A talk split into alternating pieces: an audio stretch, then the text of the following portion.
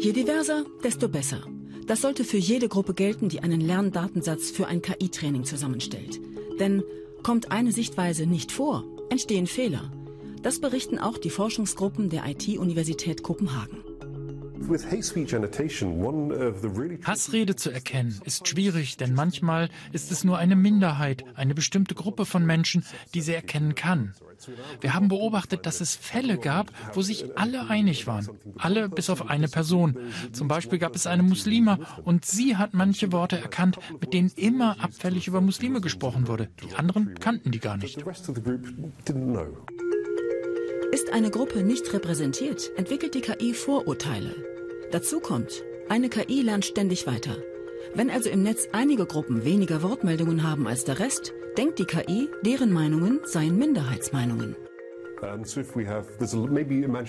Zum Beispiel in den virtuellen Räumen, in denen es viel Frauenfeindlichkeit gibt, melden sich Frauen natürlich weniger zu Wort. Die KI denkt dann, dass Ansichten wie geschlechtergerechte Bezahlung extremistisch seien weil diese Ansichten eben dort kaum vorkommen. Deswegen arbeitet eine Forschungsgruppe der IT-Universität an einer KI, die alle Menschen online fair behandelt.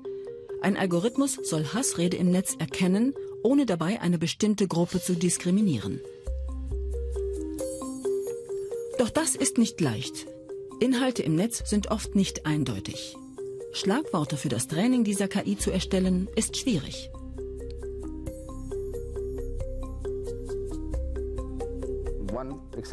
Ein Beispiel könnte hier sein, ich hasse alle den. Wir haben hier eine Liste mit Identitäten. Den, englische Menschen, das kann alles Mögliche sein und dann vergeben wir verschiedene Kategorien. Ist das verletzend gegenüber einer bestimmten Identität?